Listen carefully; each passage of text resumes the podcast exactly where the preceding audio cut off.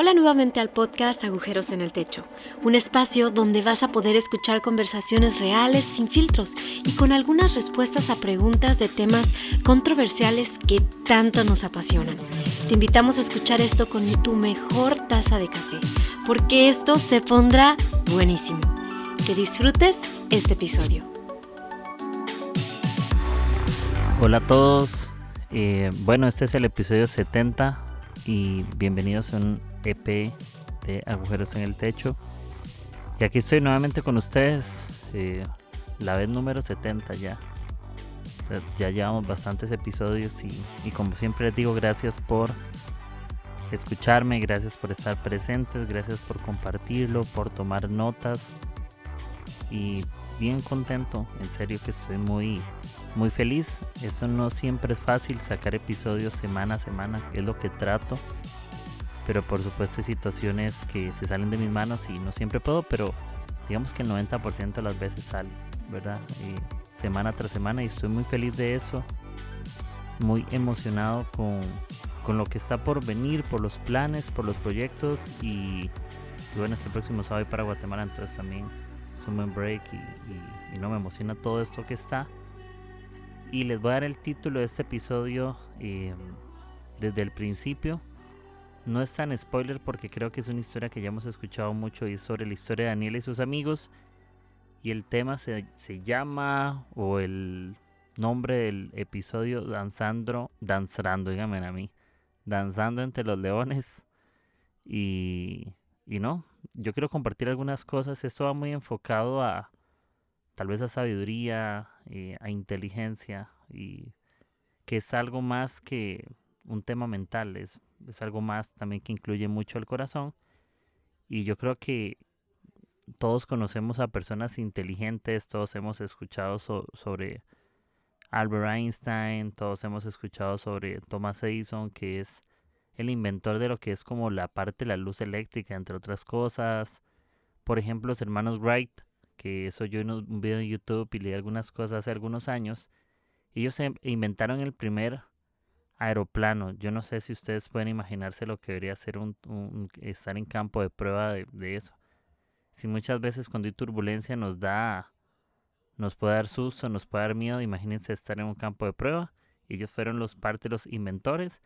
Y también, por ejemplo, eh, una mujer se llama Marie Curie. Ahí me disculpan si no se pronuncia así, pero espero que sí. Que fue reconocida mucho por sus grandes descubrimientos en temas de radioactividad. Y entonces hay muchas, muchas personas que han tenido influencia, hay personas que han marcado la historia en temas científicos, en temas, no sé, tal vez en los temas de salud, obvio, en temas históricos, en cosas de matemáticas, hay premios Nobel, hay muchos reconocimientos de personas que marcaron eh, la historia y esos nombres quedaron escritos en libros. Y me gusta mucho, por ejemplo, esa historia de Daniel. Les quiero leer algo que dice Daniel eh, en el capítulo 1, el verso 8 dice, Sin embargo, Daniel estaba decidido a no contaminarse con la comida y el vino dados por el rey. Le pidió permiso al jefe del Estado Mayor para no comer esos alimentos inaceptables en la nueva atracción viviente. Eh, lo que está sucediendo aquí es que ellos fueron parte de los que fueron exiliados del reino de Judá y llevados a Babilonia. Un exilio es como que fueron capturados y se les lleva a su territorio. Y quien estaba reinando en esos tiempos era Nabucodonosor. Entonces eh, pasa eso, los capturan y les quieren enseñar su cultura, sus modales, su costumbre, su, estilo de vivir, ¿verdad? La literatura y todos los que, lo, los que, lo que los caracteriza como personas de Babilonia. Yo no sé si alguno de ustedes es de otro país o no sé, otra ciudad que está un poco largo, todos tenemos una cultura diferente, las formas de hablar, tenemos palabras que son muy del país, tenemos ciertas costumbres, hay comidas. Eh, generalmente cuando vamos a otro país la comida del otro lugar nos cuesta digerirla porque no es parte de nuestra costumbre. Y es igual que la cultura. Cuando nosotros vamos a comer de la cultura o vamos a aprender la cultura de otro lugar, no es fácil de digerirla. Sin embargo, aunque el rey le estaba ofreciendo todo eso, y le da una orden al jefe de los oficiales para, para eso, porque estaban probando jóvenes, estaban buscando jóvenes para ser parte eh, de lo que estaba sucediendo, eh, de lo que, lo que iba a pasar por delante.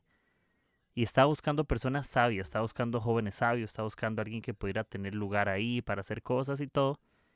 Y bueno, se encontró a, a, estos cuatro bueno, jóvenes, Mesac, Sadrach, Abednego y por supuesto que y Daniel. Sin embargo, a pesar de que se les iba a dar comida eh, y bebida del rey, podríamos pensar que es lo mejor, que no es comida de esclavos o de, de todo el mundo, sino que es preparado, eh, es gourmet, no sé.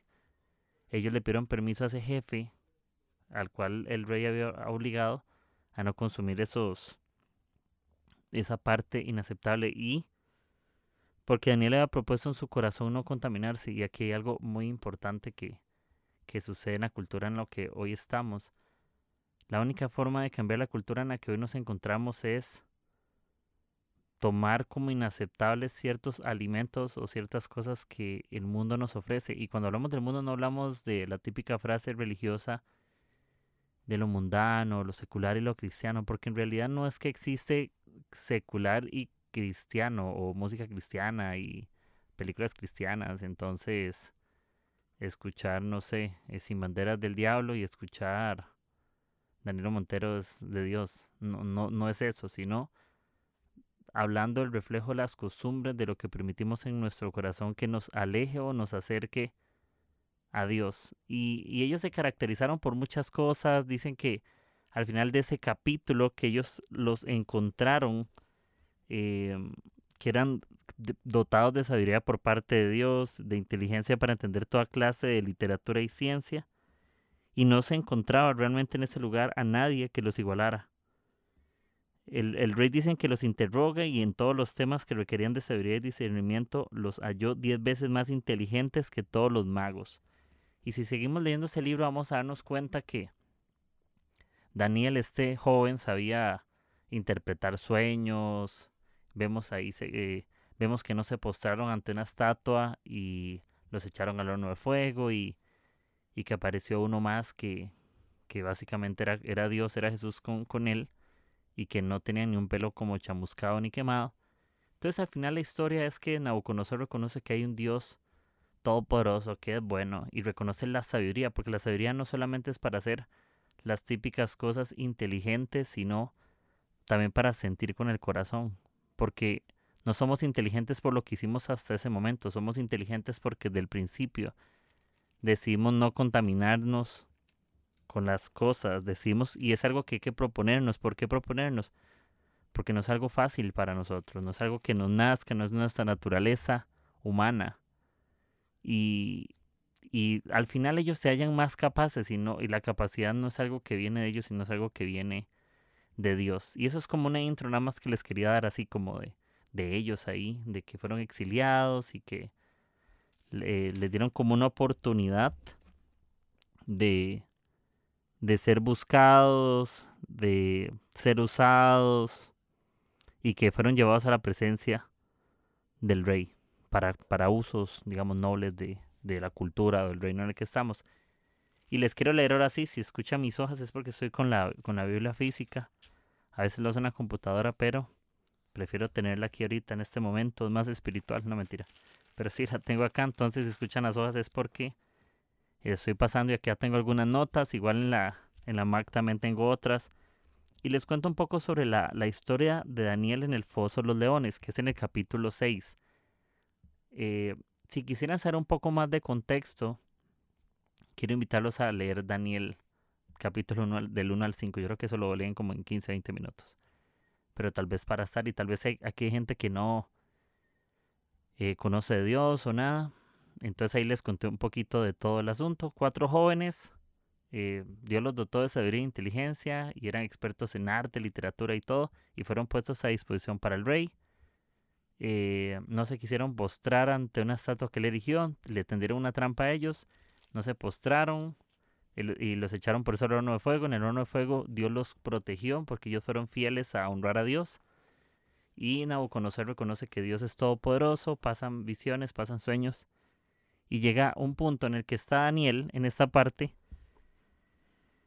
Y bueno, ahí está ahora lo que es Darío. El rey Darío es el rey que estaba en ese momento y era un rey que estimaba realmente eh, a Daniel. Lo que pasa es que en ese tiempo, y es algo que nos pasa ahora, generalmente cuando somos exitosos en algo o nos está yendo bien en algún tema, la envidia siempre se despierta. Siempre alguien que no quiere que prosperes, siempre alguien que no quiere que reluzcas. Eh, generalmente siempre hay personas que quieren que seamos como ellos, ¿sí?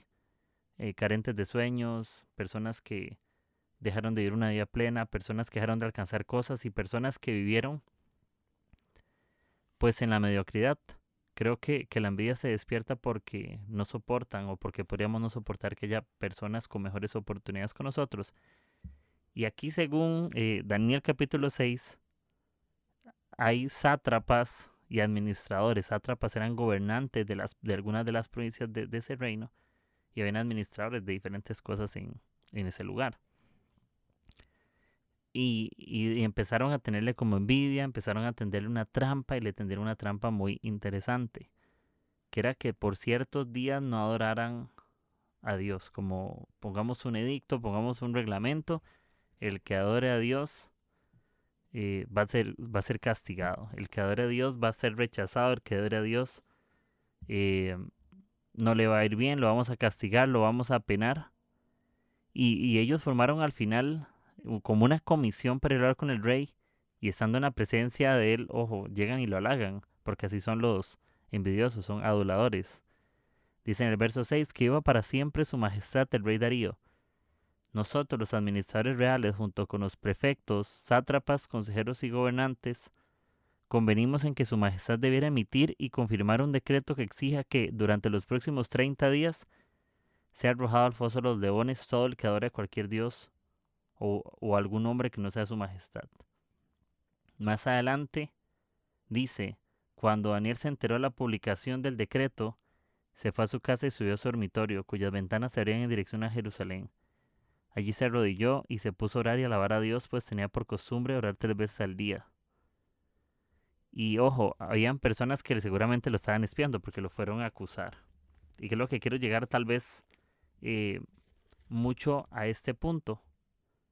Generalmente cuando nosotros tratamos de hacer las cosas bien, cuando nosotros tratamos de, de salir adelante, eh, siempre va a haber oposición. Generalmente cuando vienen tiempos de victoria siempre se va a levantar oposición, siempre se van a levantar luchas, siempre van a haber complicaciones, siempre van a haber batallas.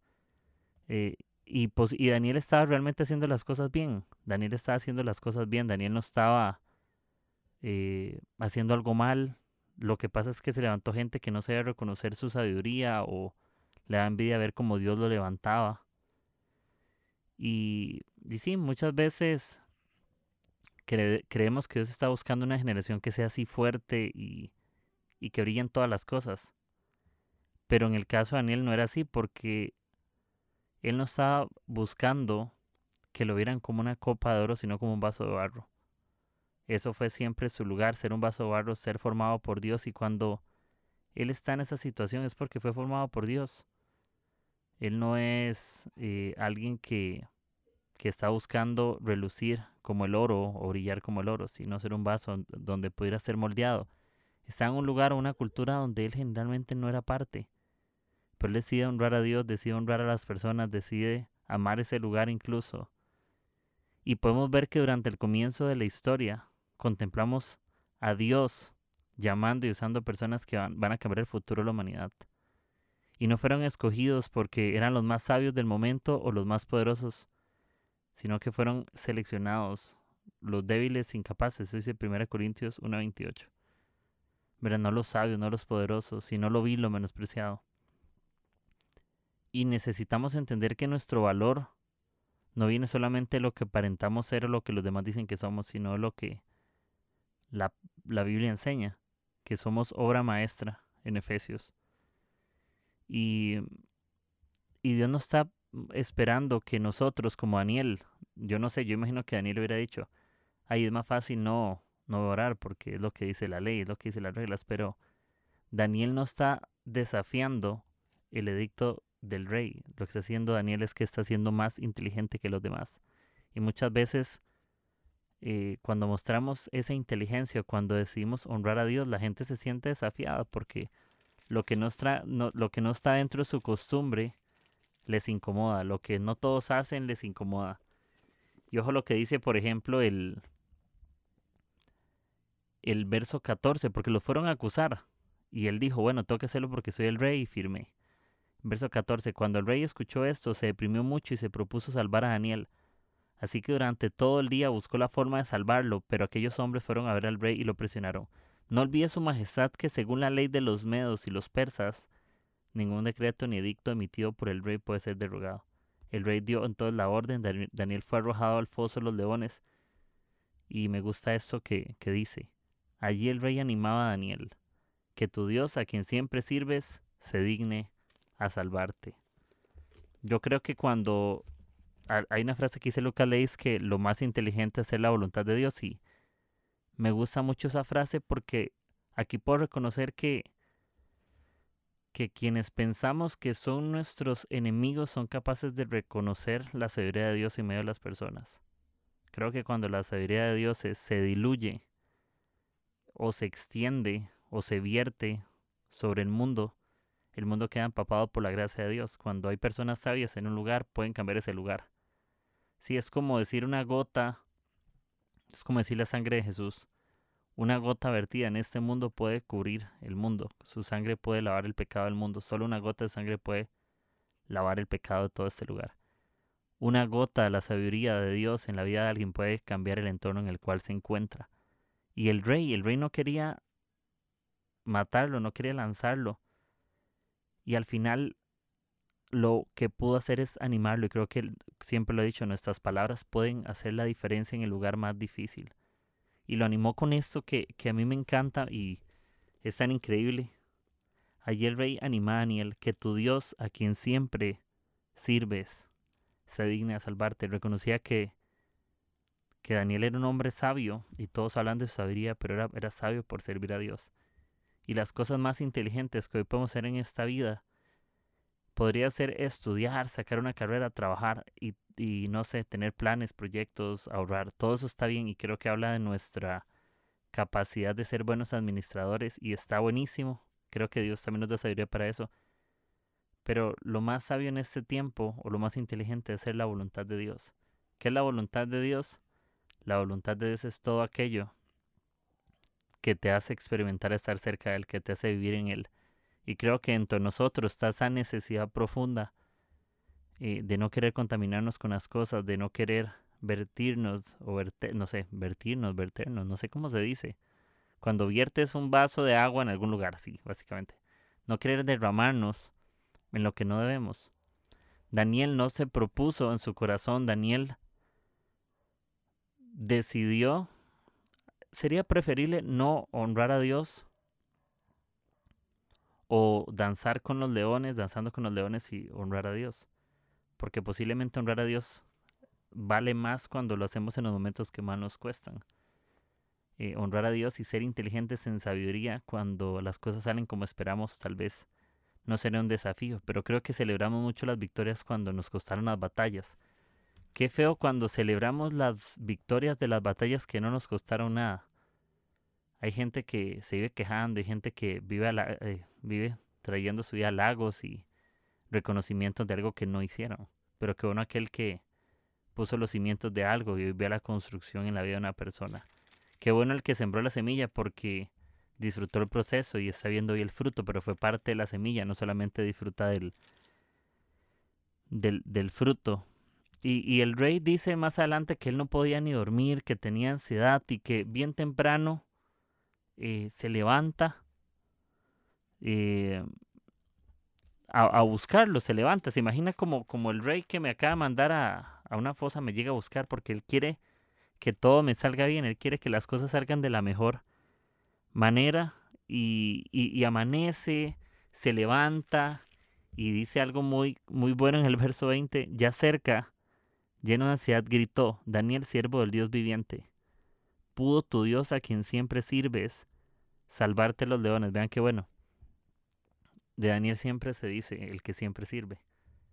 ¿Verdad? Eso es lo inteligente. No, se, no lo reconocen porque era una persona que era capaz y fue formada en todo tipo de literatura y, era inteligente, diez veces más inteligentes.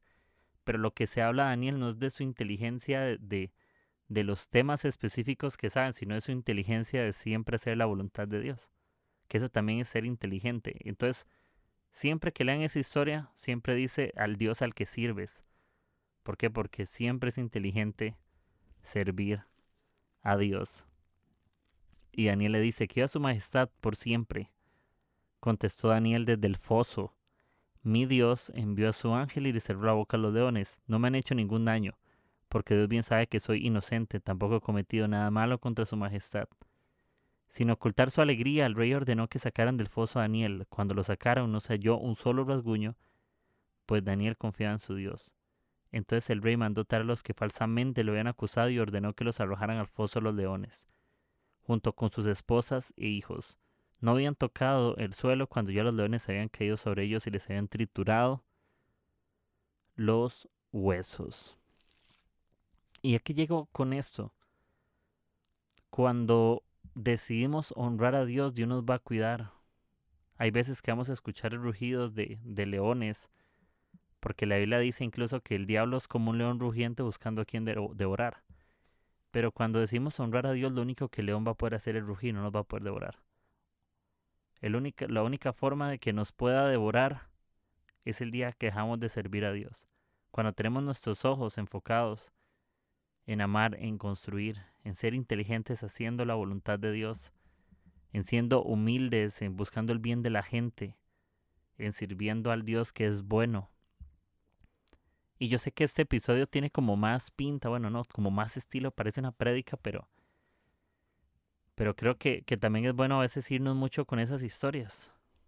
Eh, Thomas Edison fue reconocido por su descubrimiento. Marie Curie por su descubrimiento. El coronel de KFC, que se me olvidó ahorita el nombre que hablé en un episodio, fue reconocido por su gran esfuerzo para permanecer y ser constante.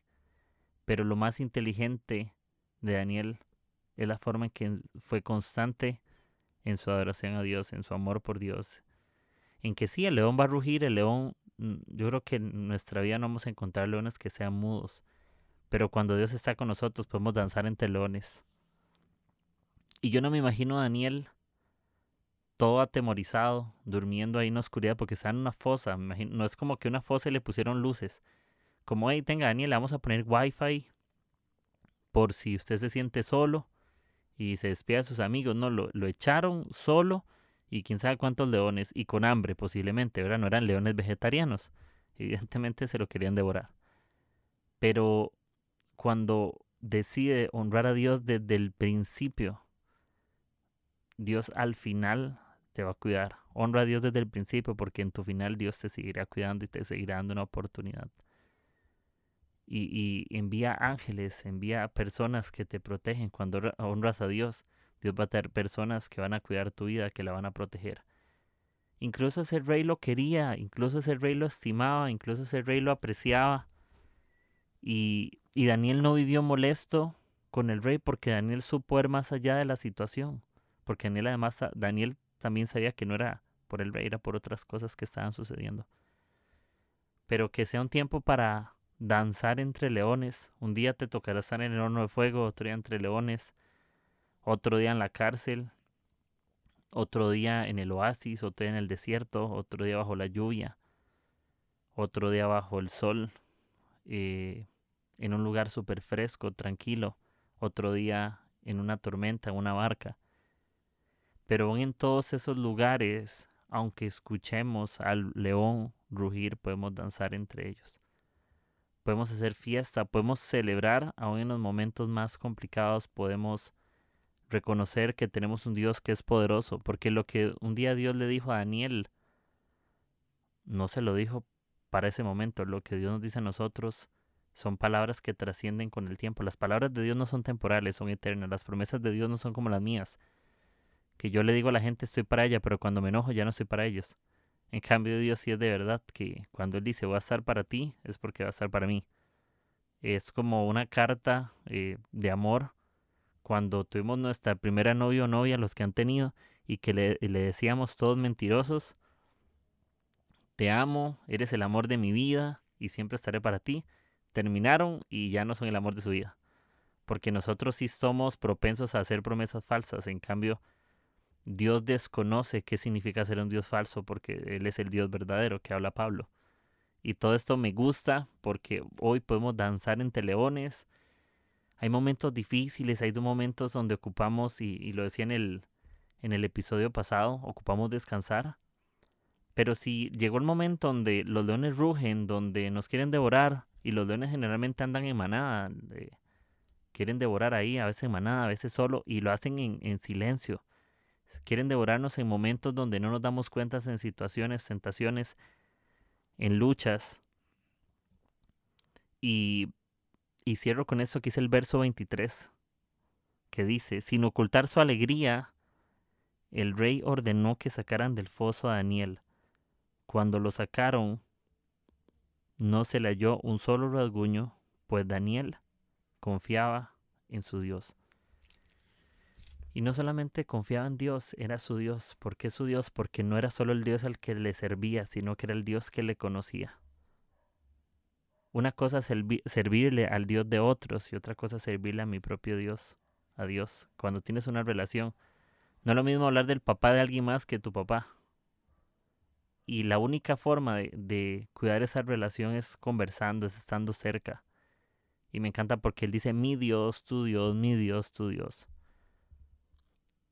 Y, creo que cuando tenemos una relación con nuestro Padre podemos sentirnos seguros de que podremos, no sé, eh, yo imagino a Dios ahí viéndonos cuando están los leones, me imagino como, como diciéndole a Daniel, tranqui, casi que pudo dormir acobijado con la piel de los leones, porque Daniel confiaba en su Dios.